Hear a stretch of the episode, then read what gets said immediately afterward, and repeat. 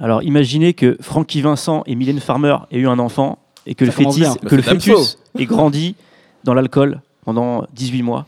Ça donne Jordi, Ah ouais, ouais, ouais. qui a sorti un album qui s'appelle Avant, il y a fait. quelques semaines, quelques mois même. Et euh, c'est son meilleur truc jusqu'à présent. Ça reste un peu bancal, parce que je pense que l'impression que ça fait, c'est que euh, le mec, il enregistre en gueule de bois. Et quand il rappe, j'ai l'impression d'entendre ma voix quand je suis vraiment dans des, des sales états, Le dimanche matin, quoi. le dimanche matin. ouais. Et euh, il donne un peu l'impression d'improviser, en fait, de, rapper un peu par association d'idées. Et des fois, il a des, des, des éclairs de génie, en fait.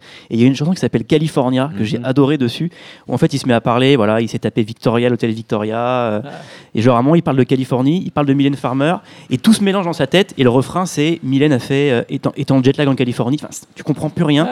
Mais il se passe un truc, et comme je parlais de Young Thug, etc., et c'est vrai qu'il est très proche de, de ce son-là, on- ça, ça doit beaucoup l'inspirer.